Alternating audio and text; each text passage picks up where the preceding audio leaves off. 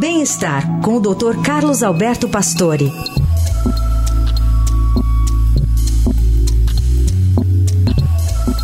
Ano novo, novos hábitos. Doutor Pastore traz dicas para ajudar quem quer conseguir parar de fumar. Bom dia, doutor. Bom dia, Carol. Bom dia, Heisen. Bom dia, ouvintes. Vamos falar das estratégias para parar de fumar. O hábito de fumar foi no passado um sinal de sofisticação e status. Trazia também o caráter de companheiro na hora da bebida e da diversão.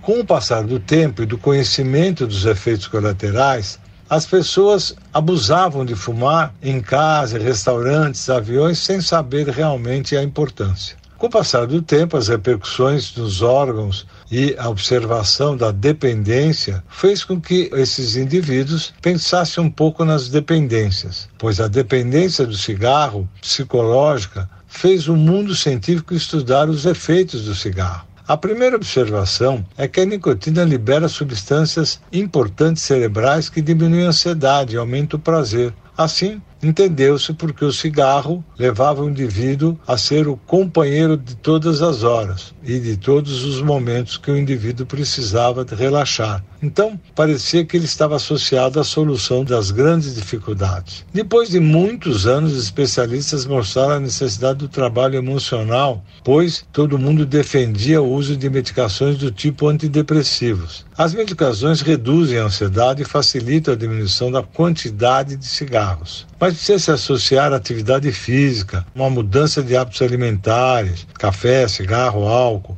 acompanhamento médico, psicológico, pois ele pode fornecer condições de reduzir e provavelmente poder parar esse hábito que traz mais problemas para a nossa vida, abreviando os nossos momentos de saúde. É isso. Doutor Pastor, que volta na segunda-feira, que é o Jornal Dourado.